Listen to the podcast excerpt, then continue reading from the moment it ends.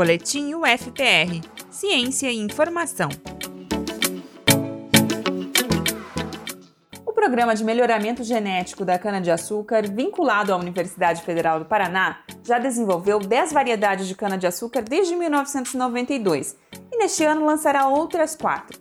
A iniciativa integra a Ridesa, uma rede interuniversitária para o desenvolvimento sucroenergético formada por um convênio de cooperação entre 10 universidades federais.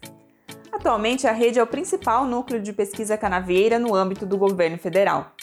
As novas variedades desenvolvidas pela UFPR apresentam um elevado teor de sacarose, diferentes ciclos de colheita e adaptações a vários tipos de solos e ambientes.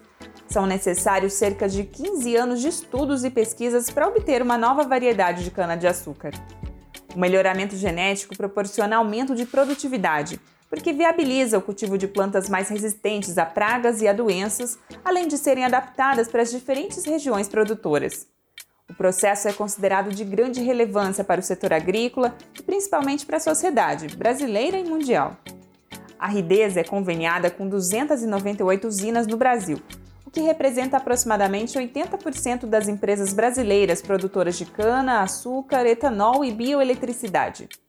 Só no estado do Paraná, a área com cultivares da rede chegou a 76% na safra 2020.